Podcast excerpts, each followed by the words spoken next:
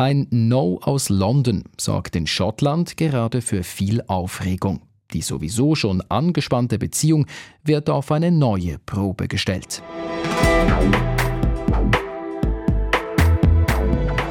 Wenn das schottische Parlament ein Gesetz beschließt, darf die britische Regierung dagegen ihr Veto einlegen. Bis jetzt war das mehr eine theoretische Möglichkeit, noch nie gab es ein solches Veto. Bis jetzt. This is certainly a major intervention of the kind that we have simply not seen before. Das habe es schlicht noch nie gegeben, sagt diese schottische Journalistin. Entzündet hat sich der neueste Streit an einem Gesetz über Transgender-Rechte. Wir fragen, warum das No aus London kommt und was das für die innerbritische Beziehung heißt. Trotz Tauwetter in der vergangenen Woche herrscht nun wieder Permafrost. News Plus goes Great Britain.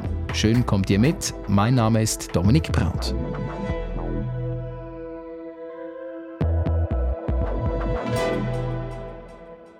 Kurz vor Weihnachten ging es emotional zu und her im schottischen Parlament. In einer hitzigen Debatte wurden die Rechte von Transpersonen verhandelt. Konkret ging es darum, ob sie in Zukunft einfacher ihr Geschlecht offiziell ändern können.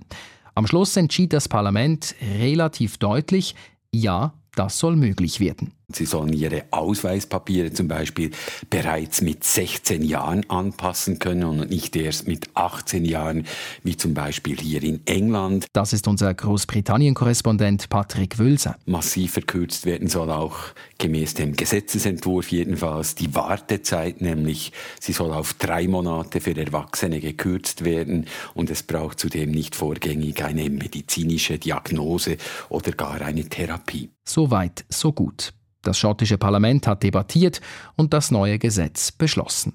So einfach ist es aber nicht, nicht in Großbritannien, denn da hat die britische Regierung eben ein Vetorecht, das nun zum ersten Mal überhaupt zum Einsatz kommt. Aber warum eigentlich? Was hat die Regierung von Premierminister Rishi Sunak an den schottischen Plänen auszusetzen? Die britische Regierung in London fürchtet, dass mit einem solchen neuen schottischen Transgender-Gesetz im Vereinigten Königreich nicht mehr alle Menschen gleich behandelt würden. So argumentiert jedenfalls Westminster. Zu viele Fragen seien nicht gelöst. Äh, zum Beispiel müssen England, Wales und Nordirland die neuen Papiere, die neuen Identitätsausweise von Schottinnen und Schotten einfach anerkennen oder gibt es dann eine Art Transitionstourismus von England nach Schottland, weil es dort einfacher geht? Oder kann ein Schotte in einem englischen Gefängnis seine Geschlechtsidentität wechseln und die Verlegung in ein Frauengefängnis fordern? Sicher nur Einzelfälle, aber weil diese Fragen eben doch heikel sind, ist die britische Regierung der Meinung, dass es zweckmäßig sei, diese Fragen im Vereinigten Königreich im Einklang mit allen vier Nationen zu lösen. Mit dem Veto der britischen Regierung ist passiert, worüber seit Tagen spekuliert worden war. Die schottische Regierungschefin Nicola Sturgeon brachte sich vorsorglich schon mal in Stellung und warnte davor, Transpersonen als politische Waffe zu benutzen. In my view, it will be uh, quite simply a political decision, and I think it will be uh, using trans people, already one of the most vulnerable, stigmatized groups in our society, as a political weapon, and I think that will be unconscionable um, and indefensible and really uh, quite disgraceful. Eine Schande wäre ein Veto, sagte Sturgeon. Nun, nach dem definitiven Einwand aus London, hat sie auf Twitter reagiert mit klaren Worten. Sie spricht von einem frontalen Angriff auf das schottische Parlament und auf dessen Fähigkeit, eigene Entscheidungen zu treffen. Korrespondent Patrick Wölser, warum reagiert Nicola Sturgeon so heftig? Sie empfindet das natürlich einmal mehr als ungebührliche Einmischung in die schottische Autonomie, äh, ist in dem Sinn ja auch eine historisch einmalige Intervention, was wir hier sehen. Aus Sicht der schottischen Regierungschefin gibt es dazu natürlich keine sachlichen Gründe, sondern ist Ausdruck für eine ich sage mal, rückständige Politik der konservativen britischen Regierung, aber ebenso ein weiteres Zeichen, wie dringend es sei, dass Schottland sich aus dieser Bevormundung befreien kann und endlich unabhängig wird. Unabhängig. Ein großes Wort und eines, das in Schottland immer wieder Schlagzeilen schreibt. Newsplus Produzent Lukas Siegfried hat eine Übersicht dazu. Rufe und Bestrebungen nach mehr schottischer Eigenständigkeit gibt es, seit das Vereinigte Königreich existiert, also seit mehreren hundert Jahren. In den letzten Jahrzehnten gab es auch Abstimmungen, bei denen es um mehr Eigenständigkeit für die Schottinnen und Schotten ging. Eine wichtige Abstimmung war 1997. Dort haben sich die Stimmberechtigten dafür ausgesprochen, dass Schottland ein Regionalparlament bekommt. Also das Parlament, das nun dieses umstrittene Transgender-Gesetz verabschiedet hat, über das wir heute reden. Aber zurück zu den Autonomiebestrebungen. Vielen Schottinnen und Schotten war ein eigenes Parlament noch nicht genug. Sie wollten ganz unabhängig sein vom Vereinigten Königreich. Auch die Scottish National Party, die SNP, hat dieses Ziel. Als sie vor über zehn Jahren an die Macht kam, setzte sich die Partei für ein Unabhängigkeitsreferendum ein. Vor gut acht Jahren kam es schließlich zur Abstimmung. Das Ergebnis? Nein, keine Unabhängigkeit. 55 Prozent der Schottinnen und Schotten wollten weiterhin zum Vereinigten Königreich gehören. Besonders nach dem Brexit bekam die ganze Unabhängigkeitsdiskussion aber nochmals neuen Schwung. Die Scottish National Party forderte eine weitere Abstimmung, was die Regierung in London aber nicht erlaubte. Und im November bestätigte auch das höchste Gericht des Vereinigten Königreichs, Schottland braucht die Zustimmung aus London, sonst darf es nicht nochmal über seine Unabhängigkeit abstimmen.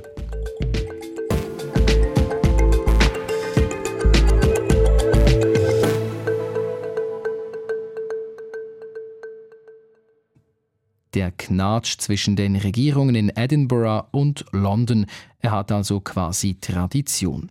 Wie ist denn das neueste Kapitel einzuordnen, Patrick Wülser?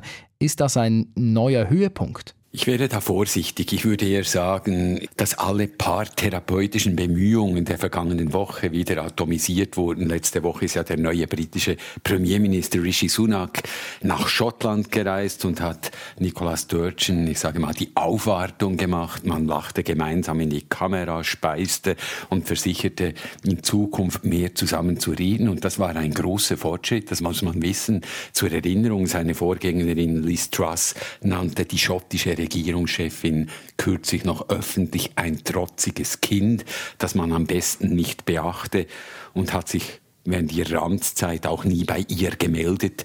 Und trotz Tauwetter in der vergangenen Woche herrscht nun wieder Permafrost, aber es ist ja nicht das erste Mal, dass Sturgeon öffentlich zurückgepfiffen wird. Vor knapp drei Monaten hat das oberste britische Gericht entschieden, dass die schottische Regierung nicht ohne Zustimmung von Westminster ein Unabhängigkeitsreferendum abhalten darf.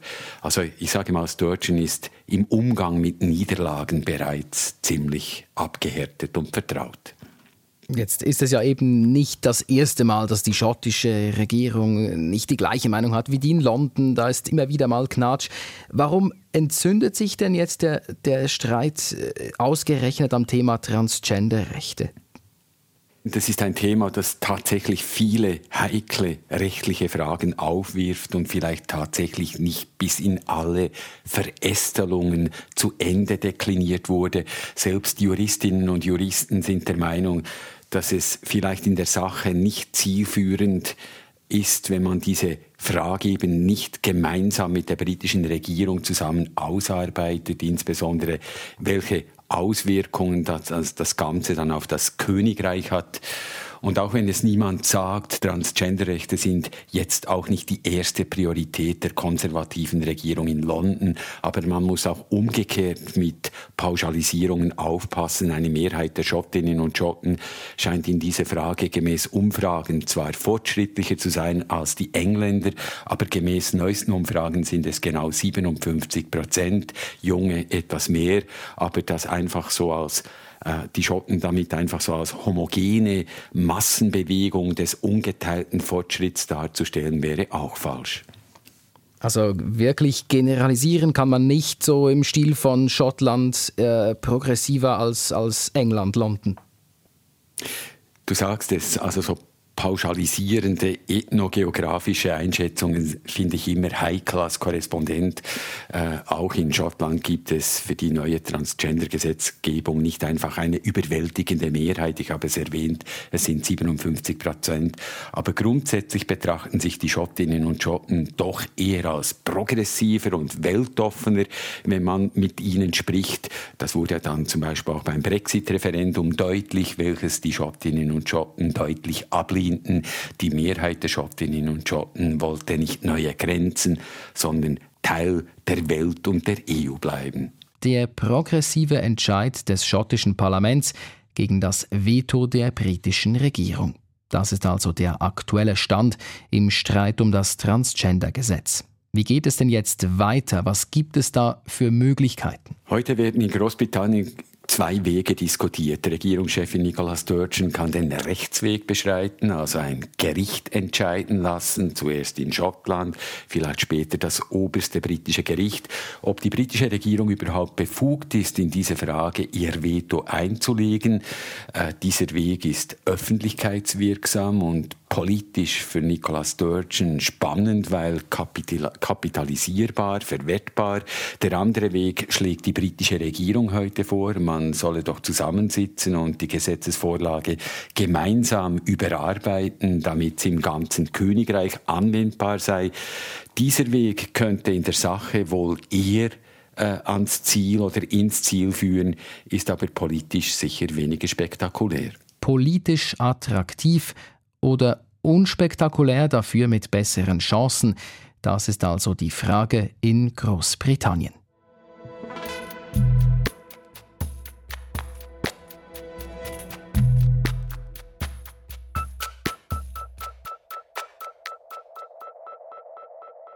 Wie sieht die perfekte Energieversorgung aus?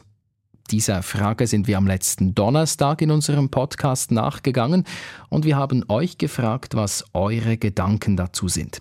Unter anderem Thomas und Martin haben die Chance gepackt und sich bei uns gemeldet. Ihre Beispiele zeigen schön, wie unterschiedlich die Herangehensweisen sind. Thomas hat uns geschrieben, er würde auf Atomkraftwerke setzen. Mit zwei bis drei zusätzlichen AKW könnte die Schweiz genug Strom selbst produzieren und wäre so weitgehend unabhängig vom Ausland. Zudem gäbe es bald Reaktoren, die mit Hilfe von Atommüll betrieben werden könnten. Anderer Meinung ist da Martin. Er hat uns eine Sprachnachricht geschickt. Das Kernkraftwerk braucht es aus meiner Sicht nicht in der neuen Energiezukunft. Es kostet zu viel, es kommt zu spät. Wir brauchen den Strom in den nächsten fünf bis zehn Jahren und massiv mehr Strom. Und darum mein Appell, wir brauchen in der Schweiz Solardächer, auch in Kernzonen, in denkmalgeschützten Gebäuden.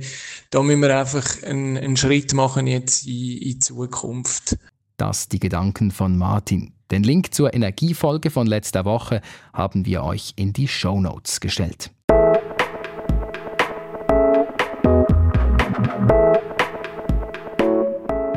Habt ihr auch spannende Ideen, die ihr mit uns teilen wollt? Dann meldet euch via newsplus.srf.ch oder per Sprachnachricht wie Martin an 076 320 1037. Für heute war es das. An der Folge mitgearbeitet haben Corinna Heinzmann, Produzent Lukas Siegfried und ich, Dominik Brandt.